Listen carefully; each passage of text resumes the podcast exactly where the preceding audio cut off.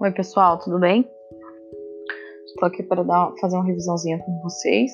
Eu vou por tópicos, não vou fazer igual eu faço nas aulas, né? Esse áudio é somente para ajudá-los a estudar, a tirar alguma dúvida aí que eventualmente vocês tenham, tá? Espero que vocês tenham estudado para a prova avaliativa. Então a gente tem é, denotação e conotação Denotação, sentido real da palavra, conotação, sentido figurado da palavra. Nós teremos sinônimas. Lembre-se que as palavras sinônimas elas não terão o mesmo peso em determinados contextos. Igual lá eu contei a história de face e rosto, né? Então não se esqueçam disso. Depois nós temos a polissemia, né? É, polissêmica é uma palavra que tem diversos significados.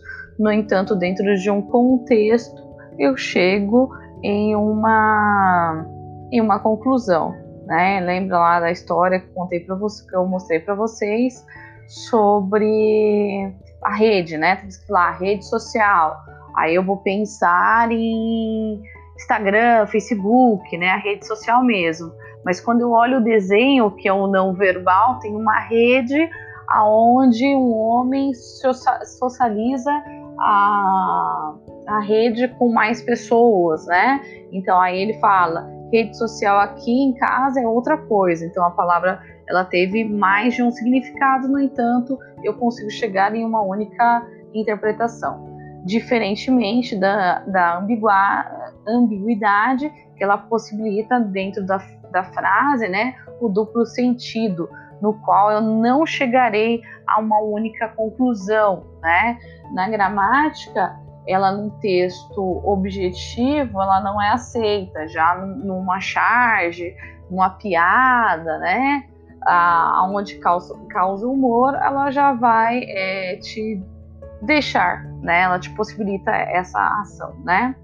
Aí eu deixei para vocês uma frase, né? O, o, o pesquisador entrou, encontrou uma árvore rara andando pelo perto do rio, né?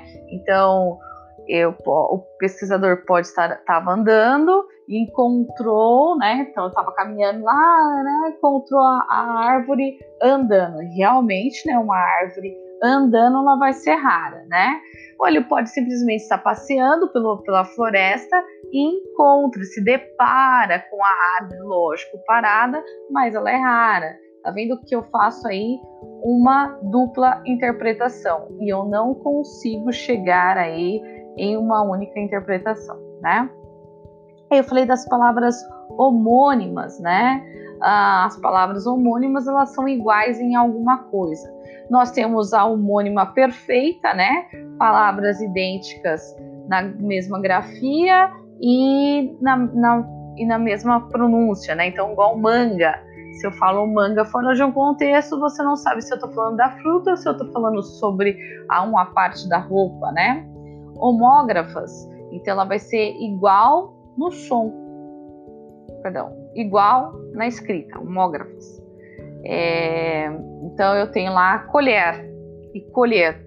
Ela se escreve exatamente igual, mas na hora que eu falo, totalmente diferente, né? Homófonas. Homófonas são iguais no som, né? Então, por exemplo, sexta. Você não sabe se eu estou falando de sexta-feira ou se uma cesta de fruta, né? No entanto, na hora que eu for escrever sexta-feira, dia da semana, eu escrevo com S. E sexta-feira ou sexta de frutas, eu vou escrever com C. E eu tenho as parônimas. As parônimas são palavras semelhantes, né? Elas não são iguais, né? Elas são semelhantes tanto na pronúncia quanto na escrita. Então, um exemplo disso é deferir e diferir. Elas são se parecem, mas elas não são iguais. No som deferir, diferir, né? Então, e nem no significado elas são iguais. Então, não se esqueça disso para vocês é, aí aplicar isso na prova. Até mais e espero encontrá-los aí em algum momento na minha sala de aula.